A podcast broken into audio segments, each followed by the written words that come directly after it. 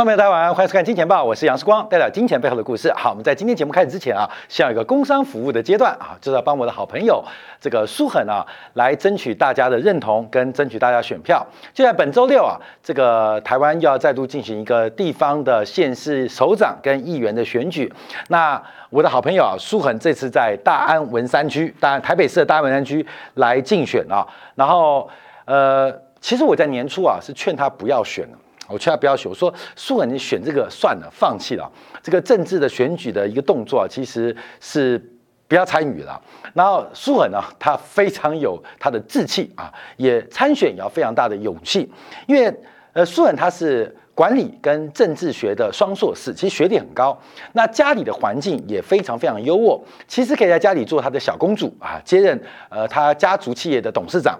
可是苏恒偏偏不愿意啊，这个时光哥，我对于政治，对于台湾的社会，对于台北市，仍然有情感有抱负，所以。呃，虽然我屡劝不听啊，他仍然参选了。所以这礼拜六、礼拜天啊，刚刚结束礼拜六、礼拜天，我就陪他扫街，陪他拜票，也看到很多他的支持者，也看到很多金钱豹支持者。那非常感谢大家支持。所以这礼拜六，希望大家能够把你的一票，呃，不管在蓝军、绿军，呃，这个都是高度同质化的过程当中，能够支持大安文山区的新人啊，十一号的苏恒，他这次用无党籍来代表这个人民啊，代表台北市民来参。与选举，请大家多多支持啊！按照目前的民调啊，因为呃大安文山区啊，总共有十三位的席次机会，第九名到第十五名，现在的民调数据是紧咬的，是紧咬的，所以你的一票就会有关键的作用哈！大安五山区的好朋友们，你的一票有关键的作用啊！你不是一万三千分之一，而是你是关键那一票，而关键这一票能不能把苏恒让他的呃不管是志气。勇气，那时光哥的一起相挺啊，希望他能够呃顺利为台北市民来服务，也让青年从政啊，让台北第一啊票投十一号大安文山区的好朋友可以强烈的支持他。好，这是我们工商服务时间了。其实跟苏文在一起啊。呃，已经认识快十年了。我是认先认识他母亲，再认识苏恒这个小朋友的。那一直以来啊，他就对于政治，对于这些呃社会的治理，他有非常多的一些想法跟抱负。所以在这次啊，我特别呃支持他啊，不管是在节目上还是口袋当中，都支持他很多。我应该是苏恒。呃，其中一个最大的支持者啊，所以也希望大家能够支持一个非常非常优秀的年轻女性。那你在台北市啊，大安文山区，假如你没有更好的选择，那我相信十一号苏恒就会是你最佳的选择，跟大家来做分享啊，跟大家说，呃，拜托啊，拜托拜托拜托啊，这个啊，苏恒我帮你做宣传了，那能不能选上就靠你的本事了。好，来来来来来，好，我今天穿他的 T 恤，其实穿 T 恤主持还蛮轻松的，不用打领带，不用穿西装啊，所以这是舒恒的竞选背心，因为它背后就是舒恒。对对对，所以来来来来帮帮忙竞选啊。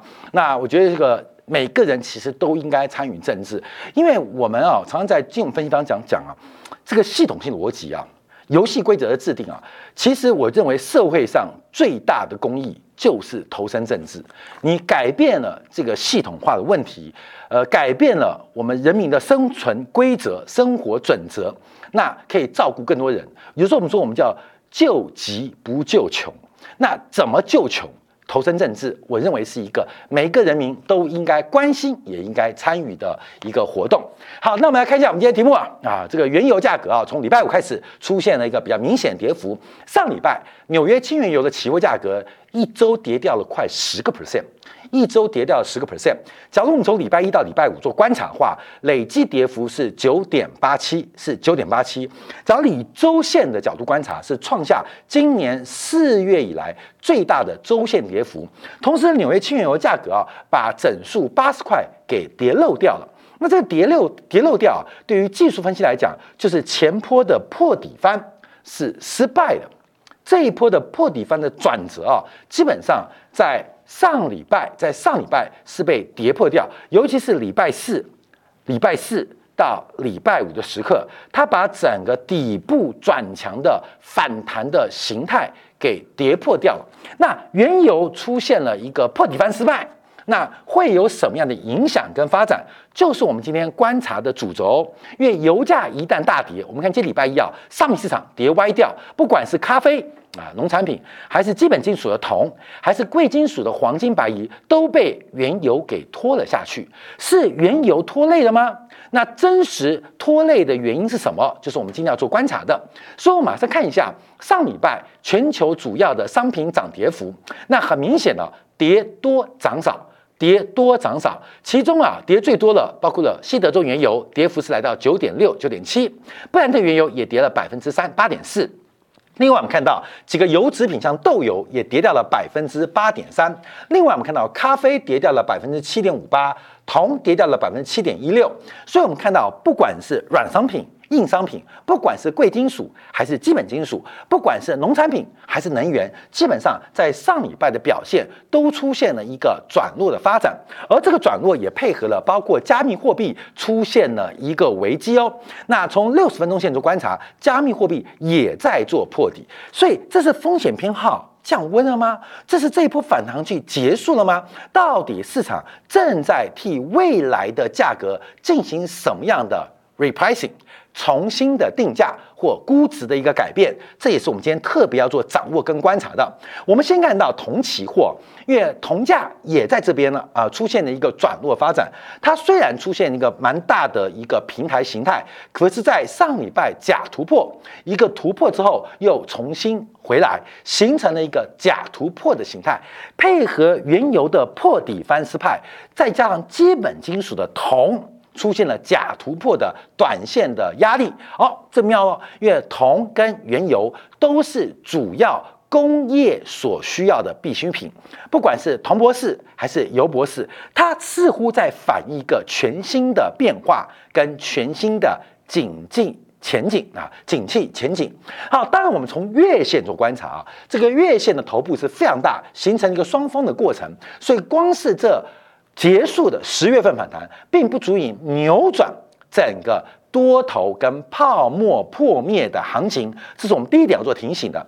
那什么样的行情，什么样的背景让它出现泡沫？什么样的背景，什么样的行情让它泡沫破灭，也是我们今天要做观察的。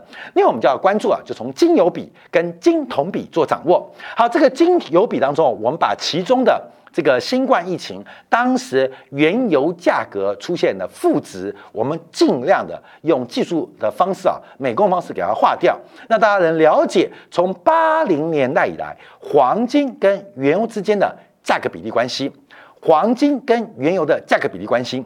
这个黄金啊，大家有听有有听过一个故事啊，就从工业革命以来啊，不管物价怎么涨，不管黄金怎么涨，一盎司的黄金。永远可以换到一套非常不错的西装，一盎司黄金就等于一套相当不错的西装。你看啊，目前黄金大概是一千七百块美金啊，咱以台币观察，大概就是五万五万八啊，接近六万块左右水准。其实你去定做一套不错西装，也就这个行情哦。所以历史上黄金这一百五十年来，不要用货币价格啊，一盎司等于多少钱？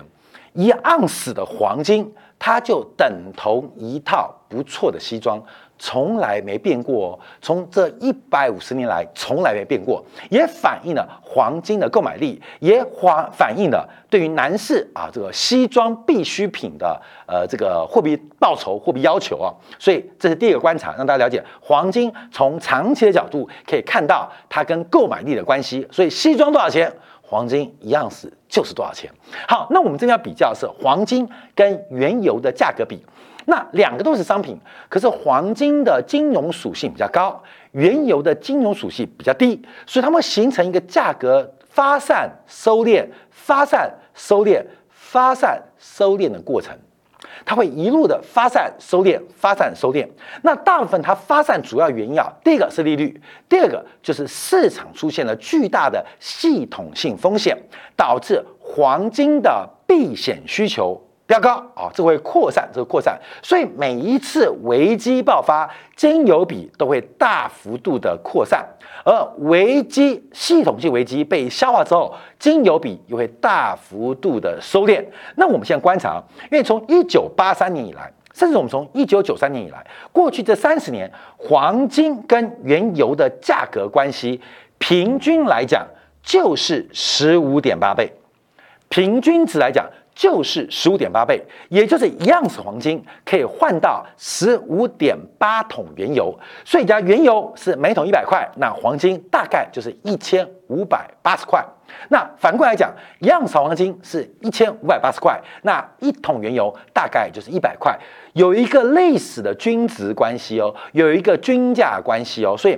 金油比长期有个十五点八倍的关系，但你说十五点八倍会不会常出现？不会，它是个平均值，可是可以作为我们观察黄金会不会偏高、原油或偏低一个很重要的价值中枢指标啊，可以用这个做价值观察。所以我们看到过去一段时间，不管黄金跟原油如何脱钩，不管黄金跟原油如何脱钩，最后都会回到。历史的均值，也就是我们是从月线做观察，其实光面可以做黄金跟原油的套利关系，就是金油比最终在一个周期当中会回到十五点八倍的关系，大概就十六倍啊，光面可以做掌握。那现在黄金跟原油的关系是二十二倍啊，是二十二点五倍。那因为原油价格在上礼拜四、礼拜五大跌，把这个金油比给拉开来了。黄金的跌幅小于原油，所以使得比值反弹。这个比值反弹代表的是油跟金都有可能继续出现下修的空间，尤其是扣掉油以外的其他商品。所以，商品之王原油的破底翻失败，对于金油比也好，对于金铜品也好，对于油铜品也好，各位都要注意到，它背后正在进行二零二三年上半年的。经济前景的重新定价，除了金融比之外，我们就要看金铜比啊，因为从金铜比啊做，也可以从贵金属跟基本金属的比价关系来做观察。同样跟金油比有一个系统性风险的一个变化，当重大系统性危机爆发的时候，它价格比会扩散。这个黄金除以铜嘛，价格比会扩散。那等到危机结束，它会收敛、扩散、收敛、扩散、收敛。我们从过去三十三年的角度观察啊，其实。黄金跟铜之间的价格比大概是三百七十倍到四百倍的水准，就是一吨的黄金可以换到大概约莫四百吨的铜，最高时刻啊，最高时刻。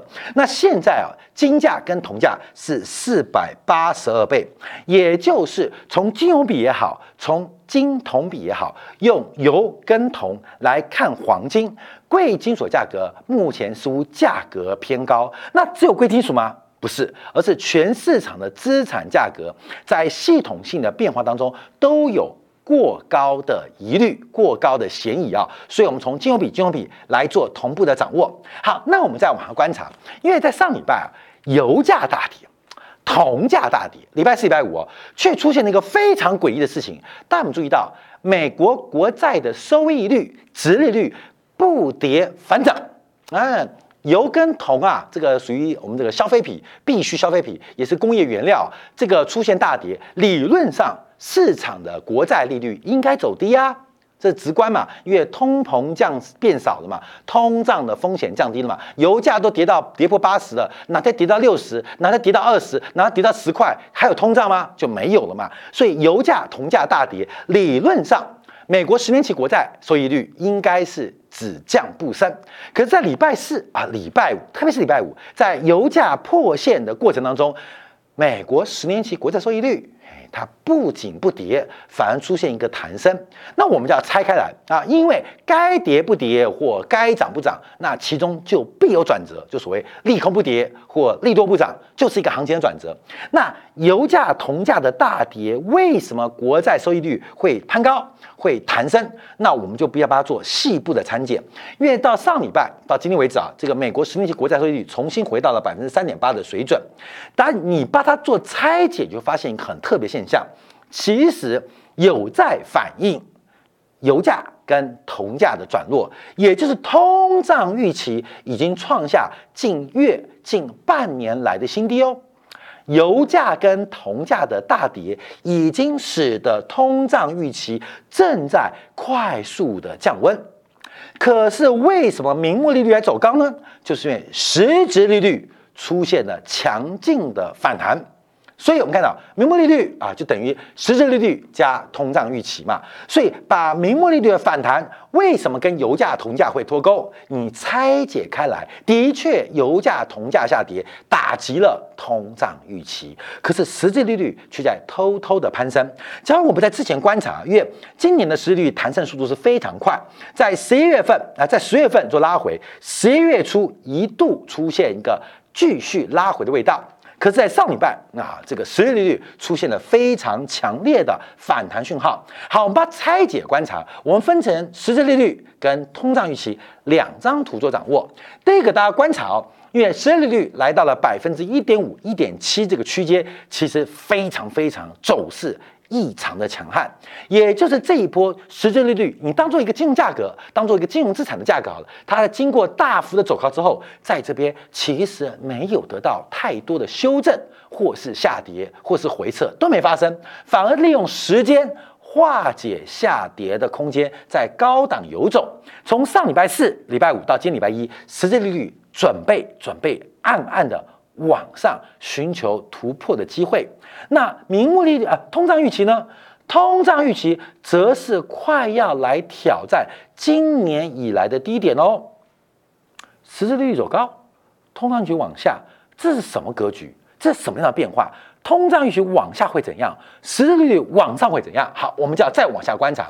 我们第一个把通胀预期跟原油价格来进行连接，这个互为因果，原油走低。那通胀降温，通胀预期降温，直接会打击原油牛市的发展。所以从长期观涨，原油价格跟通胀预期是高度相关。那预期。影响了油价吗？还是油价影响了预期？它们的共生关系目前在价格当中出现非常剧烈的共伴发展，所以油价准备破低，那通胀预期会不会也跟进破低？这在金融属性当中已经有非常明显的变化。但故事到这边吗？当然不止啊！我们再往下观察，假如把通胀预期实质利率。跟黄金做观察，因为现在出现一个背离哦，各位，这个背离最最漂亮。因为假如他们同向还看不出来，礼拜四到礼拜五到今天礼拜一，通胀预期跟实际利率两个是出现了负相关，而且剪刀差开口扩大，所以。我们看到实质利率，因为这边两条线啊，第一个我们看到这个灰色线是黄金的价格，我们这个黄价格跟绿色线的实质利率来做对比，哎，观众朋友可以直观看到一个现象，它们两个是高度的负相关，高度的负相关，所以当这个实质利率走低，黄金就走高；当实质利率走高，黄金就走走低。我们看到实质利率大幅走低。黄金就大幅走高，所以当时啊，我们在二零一九年的时候喊出二零二零黄金上看二零二零，主要原因就是抓到了实质利率的一个大行情的转折，所以预判预判黄金价格将会大幅度的走高。那现在同样的逻辑跟大家报告，因为这波实质率的反弹速度非常快。而黄金的价格，它的风险跟危机就会越来越大。最近黄价格反弹，主要是因为很多避险属性的商品资产荒啊。我们看很多加密货币，现在全部都是庞氏骗局破灭嘛，所以市场上能够作为一个系统性风险避险性工具缺乏，所以黄价格相对还维持高档。可就是因为如此。就是因为如此，黄金套人的可能性会越来越大。好，观众朋友，从历史的角度，我们再次在这边做观察跟掌握。好，那我们现在从另外角度掌握啊，这个从美国 TIPS 抗通膨债券的角度换算出通胀预期，换算出实质利率，看到了名目利率。我们现在用更直观的方法来跟大家做报告。刚刚是金融属性，现在讲商品属性，所以这边的实质利率会跟刚刚前面。我们十分钟节目的实质利率会不太一样啊！抢救抢救折起来了，大家投十一号，舒恒就不用抢救了啊！抢救啊！好，我们还特别，我们小编还帮送了一个抢救贴纸给我，大家看，这抢救抢救啊！抢救舒恒啊！抢救舒恒，好，很重要。这个世界啊，就是讲平衡，不管是多空还是左右，其实平衡很重要。所以这个横世代，好，我们回来讲商品属性，这就是我们直观做观察的，用。非方瑞啊，用美国的联邦基金有效利率这个 EFFR 跟 CPI 做对减，做对减，大家会看到一个很特别现象哦。各位，因为过去一段时间以来，过去一段时间以来，假如我们看到过去十年，其实官方利率是长期低于物价的。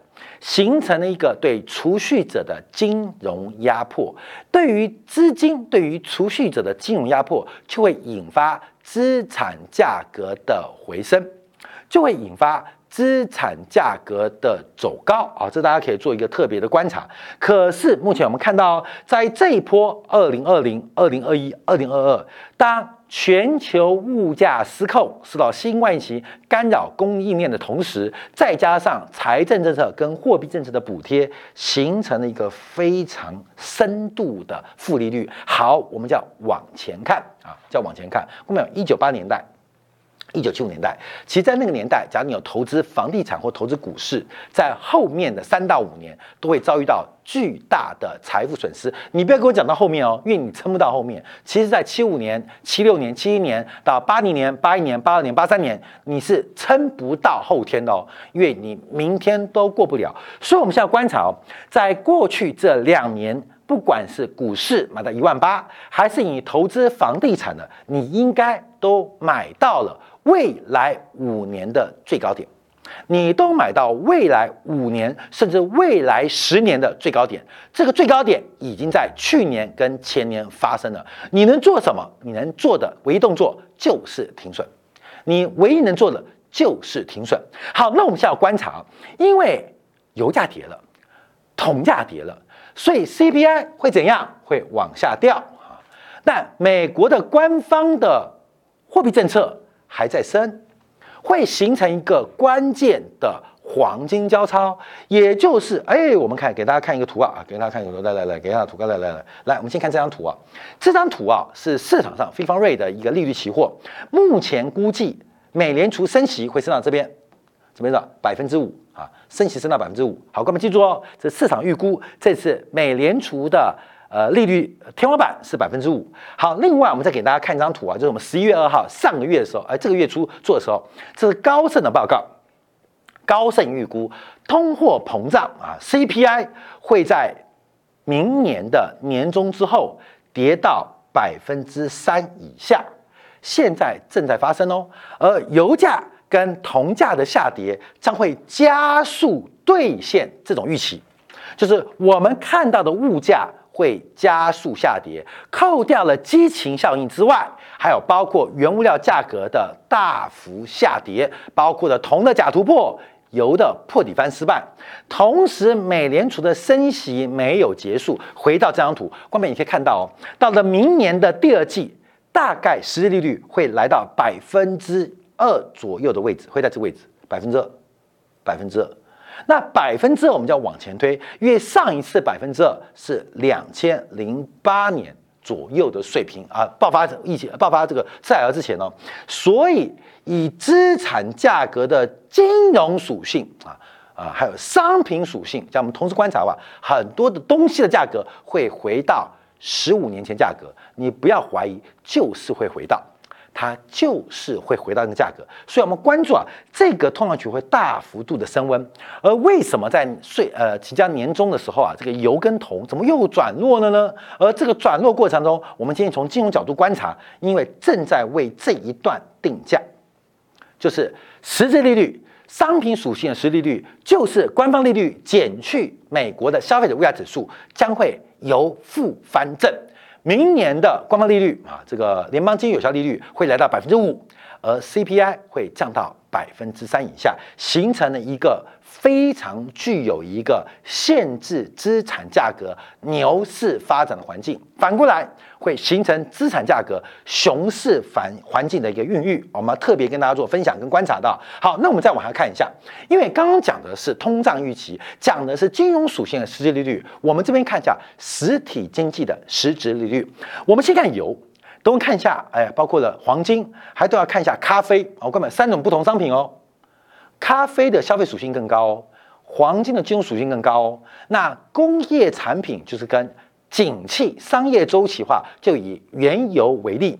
那实体经济的利率走高，什么意思？就跟四王分享的，我把钱，我把买房子的钱存在银行，存美元，给我百分之四点五的利息，我把百分之四点五利息来付房租，叫做买不如租，那就会对于房价，对于房地产形成一个非常有效的压抑跟打击。这不是时光而已。当所有人都发现，当利率长期维持高点，而利率又高过消费者物价指数的时候，会形成了边际储蓄倾向的大幅反弹，而边际的消费倾向会大幅滑落。那边际储向、边际储蓄倾向加边际消费储倾向就等于一，所以消费倾向就等于一减储蓄倾向。储蓄倾向就等于一减消费倾向啊，观众要了解哦。所以我们知道这两个是有矛盾哦。所以储蓄倾向高了，消费就少了；消费倾向高了，储蓄就变少了。那什么决定消费倾向还是储蓄倾向呢？就代表你的货币、你的流动性，它到底有利于储蓄还有利于消费？所以我们从 WTI 原油价格来观察。啊，这边就是呃实实体经济的实利率哦，用美国的官方利率减去美国的物价指数，啊，这可以做观察喽。很明显见到他们是高度极高度的负相关，这个负相关反映的不是油价而已，反映的是对实体经济的影响，也就是包括景气的滑坡，包括了 EPS 的大幅崩落。而目前观察，哎，过没有？油价从一百三跌下来。我们这还没有 log，呃，还没有还原呢哈，这是呃来来来来来来来来来，这没有 log 吗？这叫 log 哦，有 log 啊，就就把这个价格做平均来做分配。好，油在这边，现在刚刚往下，实体经济底在这边，刚刚往上。后面这两个图一定会出现一个所谓的死亡交叉，就油价跟利率一定会交叉。所以目前我们关注啊，油价。啊，这是用猜的哦，用猜的，看到没有？猜的，猜对是我们华数厉害，猜不对大家自负其责，六十五块，嗯，油价六十五块，是用猜的，为什么？就算侧幅的啦。那也是用猜的，哎，价格预测都是随机的，所以这都用猜的。你赚到钱不要谢谢我，你赔钱不要吓我，因为我是用猜的啊，也不用猜的。假如你赚到钱，那代表你祖上啊这个呃基因德；那你赔了钱啊，代表你选错了节目啊，选错了节目，因为我是乱猜的。所以我们先观察，他们两个会出现一个很重要的所谓的死亡交叉，也就是随着失利率必然啊，这必然这一定发生，它会弹到这个位置。那油价。我们这个 log 过巧合，大概就六十五块钱。我们先做观察哦，油价回来测到六字头的机会越来越大，跟大家做分享。好，那我们再看一下金哦啊金，其实黄金跟实体实质利率也是有关系，可是啊这边画一个对分，两千年以前跟两千年以后不太一样，两千年前有点正相关，两千年后就跟油价一样是负相关，这当然跟货币政策。的创新有关，两千年后的负相关也是关面要特别留意哦。那会不会出现跟原油的死亡交叉？我们要做观察。好，另外我们看咖啡，嗯，咖啡别翻了，因为咖啡啊本来是今年年初啊，在所有熊市环境当中少数牛市的商品啊。我们看到这个原油，呃，这个。咖啡嘛，咖啡性很强。可是过去两个月，咖啡崩盘了。当然受到南呃南美洲，特别是巴西啊，不管是气候，不管是物价，还包括这个新任鲁拉的当选总统，这影响冲击都很大。好，咖啡价格大跌，同样也要注意哦。所以从农产品，从贵金属到能源，现在都在反映这个东西的暴冲哦，都在暴冲哦。现在大家还不关心的事情，我们领先跟大家预告，真正。真实事件的实际利率正在快速的向零轴靠近，而且必然会转负为正，转负为正。好，我们再往下观察。好，这 CRB 指数，这 CRB 指数，CRB 指数啊，在新冠疫情之后出现非常大的反弹。其实更明显啊，它刚好跟实质利率是呈现一个高度负相关的关系。所以现在这个负相关正在发生，到底谁情？后面实质利率先哦。实质利率具有一个价格领先指标的意味哦，也要做观察。同时，而 CRB 指数也会反映整个商业周期的变化，所以他们正在做相对应的发展。观众朋友要特别做观察跟留意啊。好，到底这个实利率何时翻正？何时翻正？第一个取决于美联储升息的速度，第二个。机器的影响，加上油、金、铜、农产品的大跌，加速了物价下滑的可能。这个死亡交叉会在明年五月发生，还在今年四月发生？明年四月发生，还在明年一月发生？那叫一个关键了。我们稍后啊，在经典部分要跟大家特别报道，可能大家注不注，你有没有留意到，美联储的 QT，也就是量化紧缩，在上礼拜忽然出现暴冲，光是上周。美联储一周就去了五百多亿的资产，本来说每个月要九百亿啊啊，七百五十亿啊啊，一千亿啊，光是上个礼拜一周就去掉了五百多亿资产。美联储忽然加快量化紧缩，当全市场都在关心利率是升到四点七五，再升息五十个 BP，再升息三码的时候。美联储正在用量化工具，不是直化工具哦，直化工具是利率哦，量化工具正在快速的紧缩。为什么美联储忽然开始加快收缩？而十一月剩下半个月会有多恐怖的紧缩行为？而按照美联储目前资产负债表到期的速度，十二月紧缩的速度会加快。